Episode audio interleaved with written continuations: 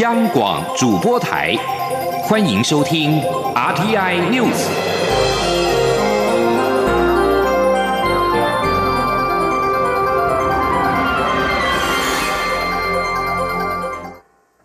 各位好，我是主播王玉伟，欢迎收听这节央广主播台提供给您的 RTI News。今天是二零一九年五月一号，新闻首先带您关注国际焦点。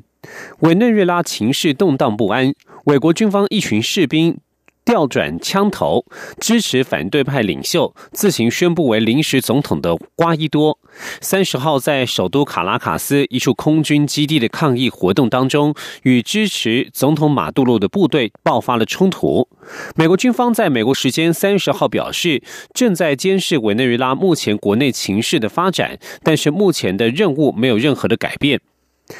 瓜伊多在当地时间三十号表示，军方已经加入他的阵营，试图发变发动政变当中罢黜总统马杜洛。不过，马杜洛政府则是誓言消灭瓜伊多所说的军方试图发动政变一事。对此，美国国务卿蓬佩奥在美东时间三十号表示，美国全力支持已经自行宣布为总统的瓜伊多。而在晨间的最新消息是，目前。委内瑞拉军方的领导阶层并没有出现叛变的迹象。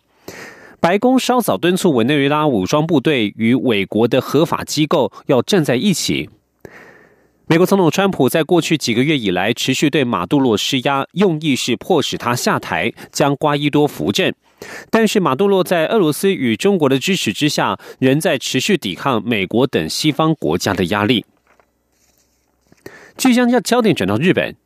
日皇明仁三十号退位，皇太子德仁从今天起凌晨零点开始成为新任天皇，执掌这个世界上历史最悠久的皇室。在平成时代结束之后，展开令和新时代。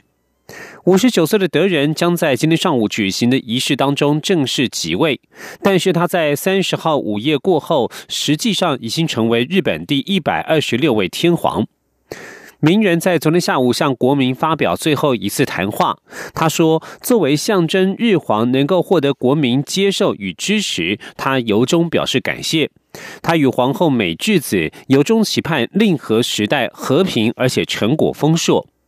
日本首相安倍晋三代表日本国民走到名人前方，表达了感谢之意。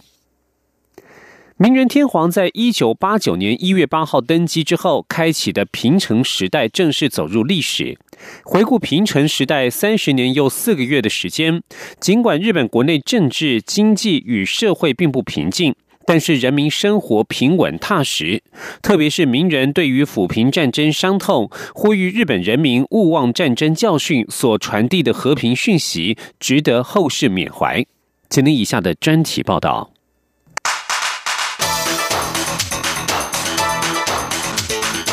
专题报道。日皇明仁四月三十号在举行退位仪式之后，被尊为金上天皇。他在位的平成时代预言告终。回顾平成三十年时间当中，日本政治、经济以及社会上发生不少重大事件。在政治方面，平成时代在政治上的发展最重要的就是五五体制的瓦解。所谓五五体制，指的是日本自一九五五年出现的一种政治形态，也就是长期维持由自民党为执政党、社会党为最大在野党的稳定两党政治状态。一般认为，这个体制到了一九九三年自民党第一次下野的时候正式结束。而在五五体制瓦解之后，日本政坛陷入一段混乱期，直到现任日本首相安倍晋三在二零零六年首度上台执政。在这段混乱期间，有十七位首相上任，大多是短命内阁，其中最短的只有三个月，最长的也就是小泉纯一郎在位五年多。另外，在经济方面，名人登基的一九八九年刚好遇上全球经济崩盘的开始。当时过度膨胀的日本经济陷入泡沫化，掉入了所谓的“失落的二十年”，甚至有评论家认为是“失落的三十年”。平成元年，当年股市封关飙涨近四万点，创历史新高，地价飙涨，社会风气糜烂，股市大亨一掷千金，被后世称为“泡沫经济”。到了一九九一年，泡沫爆裂，日本经济陷入长期停滞，政府财政赤字恶化，并且陷入通货紧缩。直到平成结束的这段时间，日本社会已经出现结构性的变化，少子化以及高龄化的情况越来越严重，导致人口减少，国家竞争力逐渐衰落。至于在天灾以及公安事件方面，一九九五年发生了阪神大地震，二零一一年三一一东日本大震灾也让日本人至今是余悸犹存。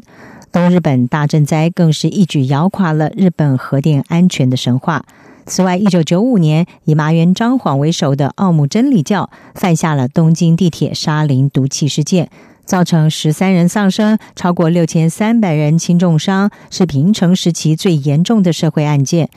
另外，在二零零八年的六月，又发生了秋叶原杀人事件。二十五岁的凶手加藤智大，因为在 BBS 的讨论区网站遭到霸凌而仇视社会，结果他开车随机的在秋叶原冲撞路人，并且下车以匕首杀人，造成七死十伤。这些重大公安事件，除了唤起日本政府的重视之外，也让人关切日本因为经济长期衰退、社会边缘人遭受歧视所引发的治安问题。而在平成时代，日本的科学界则是表现不俗，有十六位日本科学家获得诺贝尔奖，超越昭和时代的五人，也凸显出日本对于科技研发的长期投资成果，特别是在基础科学研究方面。不过，虽然平成时代三十个年头走过许多风雨，但是一般日本人对于这个时代的勤恳度日仍然有所感念。许多日本人认为，在泡沫经济崩盘之后，人民反而脚踏实地的生活，努力将日本建设成为一个有高度魅力的社会，每一年吸引全球上千万的观光客到访。因此，平成时代的灾厄也未必要以负面看待。此外，名人在位三十年间留给世人最重要的遗绪，就是他传递的和平讯息。名人念兹在兹，就是以他父亲育人之名，发动了对东亚各国造成生灵涂炭的侵略战争，也让他对二战时候的受害国还有日本国民始终有一份歉意。澳洲《美洲时报》评价名人的和平努力，认为他留给后世的最大资产就是他对日本在二次大战的反省。穷极一生中的大半时间，都希望能够抚平日本对东亚各国发动战争所留下的伤痕。《美洲时报》并且认为，即使名人退位，他对于汲取战争苦痛所传递出的和平讯息，将会永为后世缅怀。坦普大学日本分校亚洲研究室的主任金斯顿在英文的《南华早报》就撰文赞誉名人是亚洲和解的使者以及日本的良心。金斯顿认为，名人对二战的国内外受害者所表达的同情，让他获得毋庸置疑的道德权威。五月一日起，日本走入令和时代，新日皇德仁能否继承父亲名人的和平遗绪，值得我们拭目以待。以上专题由张子清撰稿，海青青播报。谢谢收听。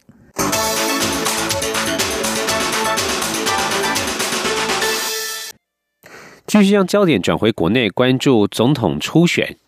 高雄市长韩国瑜三十号与国民党主席吴敦义会面之后表示，他无法参加现行的党内初选，但是如果党内有新的提名办法，把他放进去的话，他予以尊重。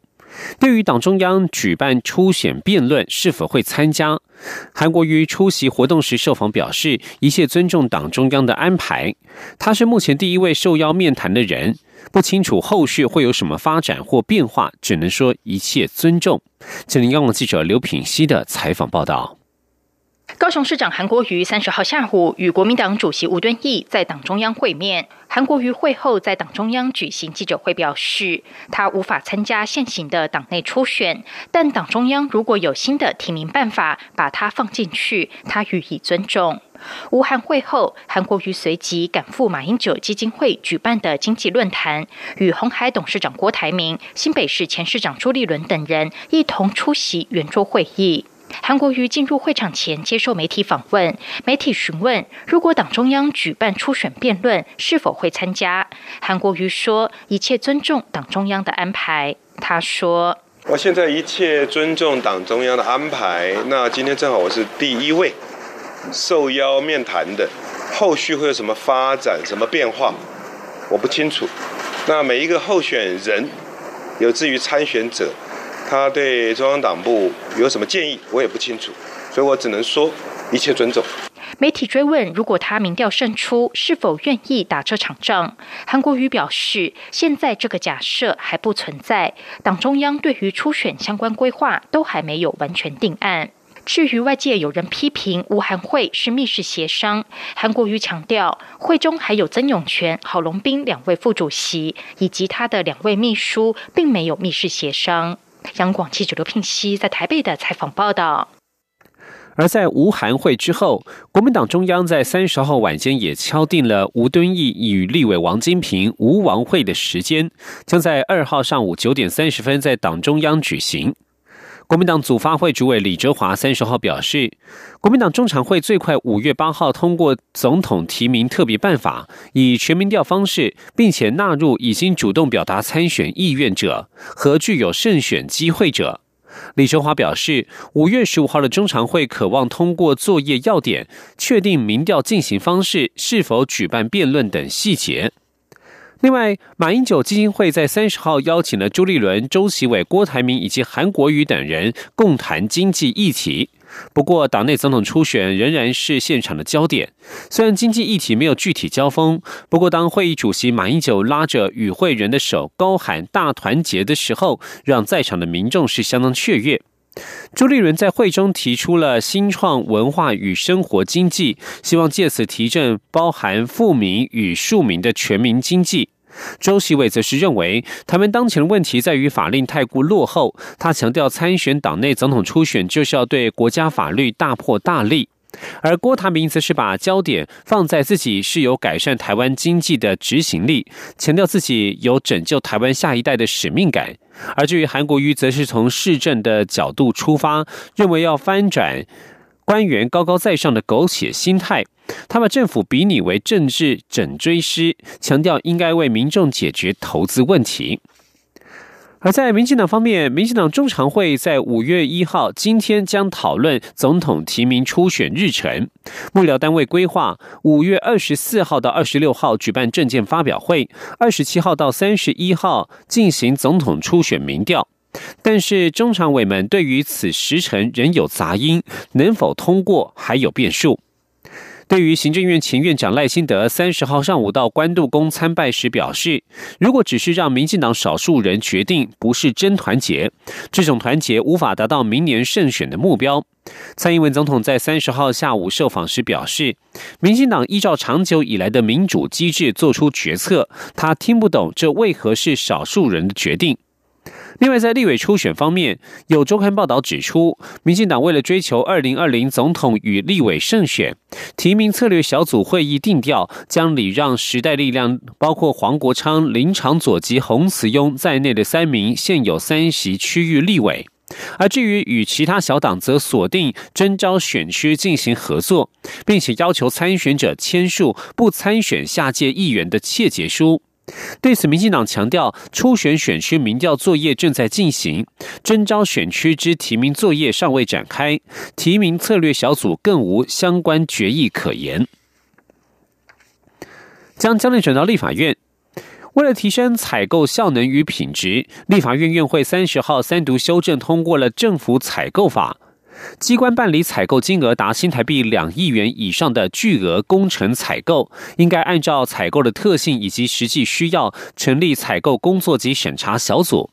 同时，为了加强政府办理具有敏感性或国安疑虑的采购案，增加事前审查机制。另外，修法也放宽受补助对象办理译文采购不受政府采购法限制，以促进译文环境的发展。前天记者刘玉秋的采访报道。为完备政府采购法制，提升采购效能与品质，维护政府采购公平秩序，立法院院会三十号三读修正通过政府采购法，机关办理采购金额达新台币两亿元以上的巨额工程采购，应依采购的特性及实际需要，成立采购工作及审查小组，协助审查采购需求与经费、采购策略、招标文件等事项，以及提供与采购有关事务的。咨询。同时，修法也新增防贿条款，明定机关办理采购时，发现厂商有对采购有关人员契约或交付不正利益等情形，刊登政府采购公报，三年内不得参加投标或作为绝标对象或分包厂商。修法也加重厂商以佣金、中介费、后谢金或其他不正利益条件交换取得采购契约的罚则，违者除了政府机关可终止或解除契约，还可将两倍的不正利益自契约价款中扣除，未能扣除的，可通知厂商限期给付。参与审查的民进党立委胡思瑶表示，这次修法终于能够告别防弊大于心力、便宜才是王道的采购思维，追求品质、崇尚专业，并与国际接轨。我们让防弊跟心力一样重要，我们确立以最有利标来取代最低标，追求品品质，让专业说话。我们导入外部的力量，成立一定金额以上招标案的采购前期小组，建立必要的利益回避跟退场机制。也让各项财阀符合比例原则的改革。我要将今天采购法的修法成果献给在天堂的陈迈先生，台湾公共工程界的人格者。另外。为了加强政府办理具敏感性或国安疑虑的采购案，这次修法也增订事前审查机制。机关办理涉及国家安全的采购，由对本国或外国厂商资格订定限制条件的必要者，限制条件及审查相关作业事项的办法，由主管机关会商相关目的事业主管机关定之。另一方面，修法除了防弊外，对于机关办理限制性招标的情形，也扩及社会福利服务与庇护工厂，以鼓励庇护工厂的设置与推展。同时，修法也放宽译文采购不受政府采购法限制，对于受补助机关的监督办法，改由文化部定定。中广电台记者刘秋采访报道。立法院三读通过政府采购法修正，未来法人团体接受机关补助办理译文采购，将可不受政府采购法的限制，但仍应受受补助机关的监督。文化部表示，会在法令公告之后六个月之内，订定法人或团体接受机关补助。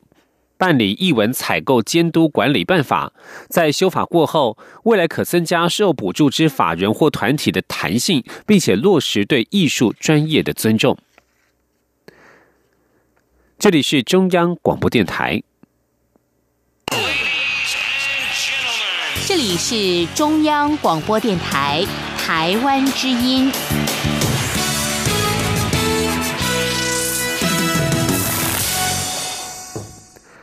各位好，我是主播王玉伟，欢迎继续收听新闻。瓜地马拉总统莫拉雷斯来到台湾访问，蔡英文总统在三十号以军礼欢迎，并且在总统府以国宴款待。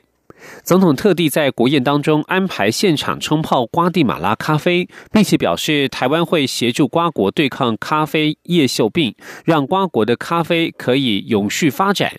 莫拉雷斯则表示，咖啡是结合了台瓜可以共同开发的重要产业。他更以中文邀请在座的人一起干杯。前天记者欧阳梦平的采访报道。蔡英文总统在国宴致辞时指出，在台湾，瓜地马拉的维维特南果已经成为独特的品牌。光是二零一八年，台湾从瓜地马拉进口的咖啡金额就高达一千多万美元，可说是最重要的贸易产品。蔡总统特地在国宴中准备了瓜地马拉咖啡，并邀请专业人士现场冲泡。他并表示，台湾会与瓜地马拉合作，让瓜国的咖啡可以继续在世界飘香。总统说：“瓜地马拉优质的咖啡在台湾很受欢迎，我们希望让更多可以品人可以品尝到这份好滋味。所以，台湾跟中美洲经济整合银行合作，协助咖对抗咖啡病、咖啡叶锈病，让瓜地马拉咖啡产业可以继续永续的发展，继续飘香台湾和世界。”对于能在国宴中喝到瓜地马拉的咖啡，莫拉雷斯致辞时说他相当兴奋。他表示，这不仅是全世界最美味的咖啡，也是台湾与瓜地马拉可以共同开发的重要产业。他并用中文邀请大家干杯，还笑说要在座有睡眠障碍的人小心，因为喝了咖啡可能无法入眠。Cuando tengan una taza de café enfrente, a todos se les permite decir campe. 蔡总统在致辞时还特地介绍，台湾现在的内阁叫“冲冲冲内阁”，而莫拉雷斯也是以行动内阁闻名。过去三年来，莫拉雷斯率领阁员巡回下乡，倾听民意，并积极推动建立联能政府，获得国际的认证与肯定。莫拉雷斯则推崇蔡总统充满勇气及卓越的领导风格，让这个国家在世界上越发闪亮。他也相信蔡总统及“冲冲冲”内阁一定可以。让台湾成为世界的典范，对瓜地马拉人民来说，台湾更是捍卫自由、民主及人权的灯塔。瓜地马拉也将永远会是台湾的朋友以及盟邦。中央广播电台记者欧阳梦平在台北采访报道。另外，太平洋友邦土瓦鲁总理索本加抗力，外交部长费尼卡索抗力一团二十四人，在昨天到五月五号之间也来台访问。外交部表达诚挚的欢迎。访团在台停留期间，将拜会蔡英文总统，并且与总统共同见证两国交通部长签署海员所持文件，相互认证相关协定。继续关注的是天气的变化。今天第一波梅雨报道。中央气象局表示，台湾自一九五一年十三个平地测站有完整记录以来，不仅在今年一月改写了史上冬天最高的低温记录。今年二到四月又创下了近七十年来最热的春天。展望五六月梅雨季，由于孟加拉湾目前已经有气旋发展，有利于西南气流成型，届时必须严防北方来的滞留性梅雨封面与在台交汇所带来的剧烈降雨。前天记者吴丽君的采访报道。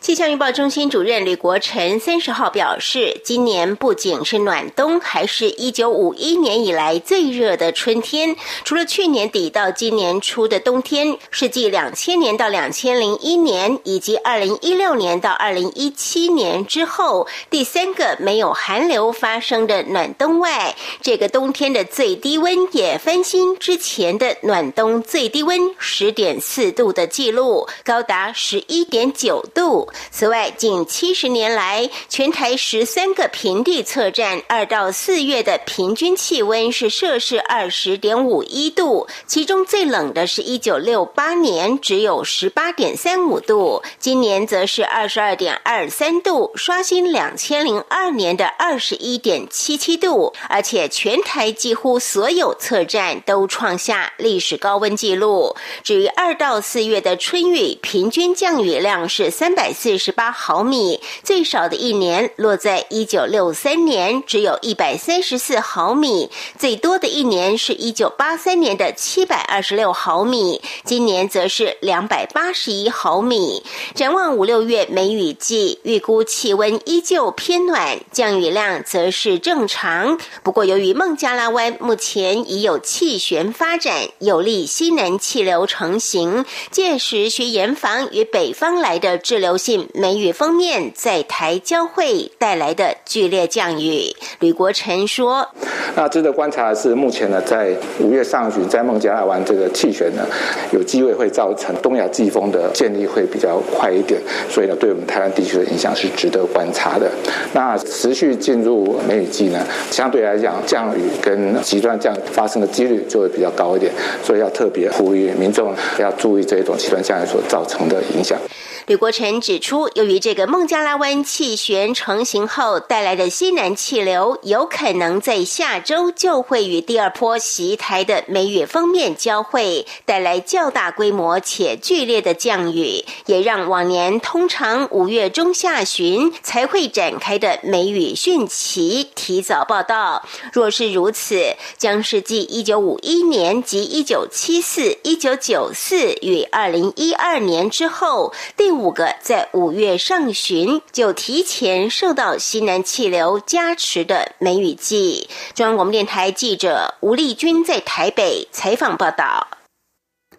因为气象局在三十号也宣布，将从今年的梅雨季开始，首度在台风警报外，针对大规模的豪雨或剧烈降雨事件，比照台风警报规格，预报各县市未来二十四小时的降雨量以及未来三天的累积雨量，甚至比照台风警报期间每三小时开一次记者会。更新最新的动态，以提供各界参考，也让地方政府防灾单位可以预先应应。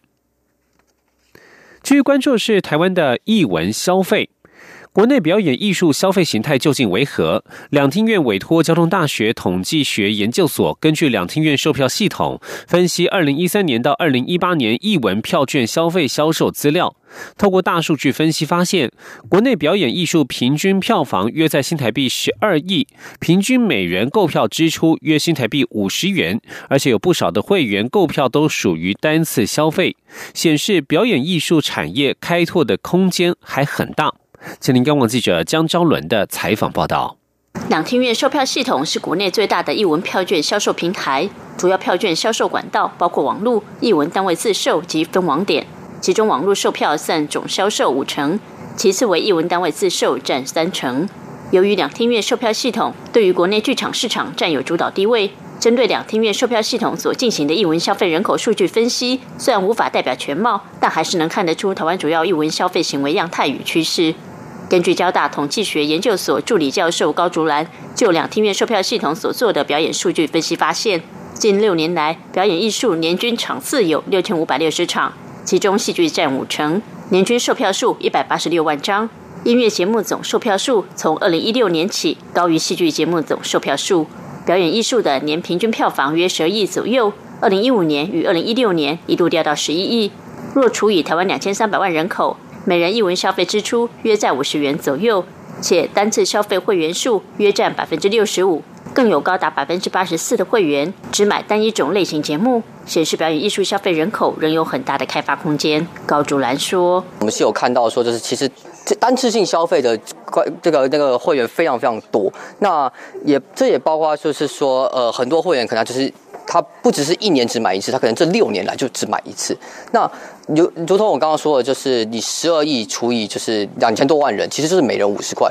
那意思就是说，我们其实看到的事情是在这个产业里面，我们的我们其实还有非常非常大的一个开发空间。进一步分析消费族群，男女比例约三比七，三十岁到四十岁之间的都会女性是消费主力，居住地区则高度集中在六都。双北地区会员占全体购票会员五成，其次是台中的百分之十，高雄的百分之八，桃园百分之七，台南百分之五。若统计实际售票张数，二零一八年现代戏剧类票房第一名是绿光剧团音乐剧《再会吧北投》，去年传统戏曲最卖座节目《为民花园》的《侠猫》，音乐类票房冠军是梦莲花基金会的《绽放赞颂音乐会》。舞蹈类节目票房冠军则是云门舞集四十五周年丁怀民舞作精选。针对这样的数据分析结果，两厅院艺术总监刘怡如指出，客观数据可提供他们未来针对不同族群有更多元的行销方式，但数据的背后，他们更要思考，面对下一代观众，艺术场馆应该要提出什么样的节目给观众，才能紧紧抓住粘着度较高的蛋黄区黄金会员，或是仍在观望的蛋白区潜在观众。刘怡如认为，两厅院在节目策划上必须与社会有更多连结，而不只是呈现节目作品而已。如此才更能彰显两厅院品牌存在的价值。中国面台记者张超伦台北采访报道。新闻最后关注地方建设。蔡英文总统三十号下午前往基隆市堵南抽水站视察，了解基隆河的整治成效，并且宣布解除二十年来基隆河开发管制禁令。未来整个基隆河谷廊带的开发将可以大步向前。营建署指出。两千年象神台风侵袭台湾，造成基隆市原台北县细指地区严重水患。为兼顾经济发展与环境保护，行政院指示基隆河流域未开发部分考虑限制开发。而内政部因此严拟了基隆河流域水患土地开发建筑相关应应措施。行政院并要求尽速完成两百年洪水频率的基隆河整体治理计划。在未完成之前，禁止都市计划农业区、保护区变更为可建筑用地，并暂停受理基隆河流域十公顷以上的民间投资开发案。蔡总统表示，基隆市长林佑昌非常努力，而中央则是有立委蔡世应的协助，在中央与地方合作之下，终于达成各共识，解除了基隆河二十年来的开发管制。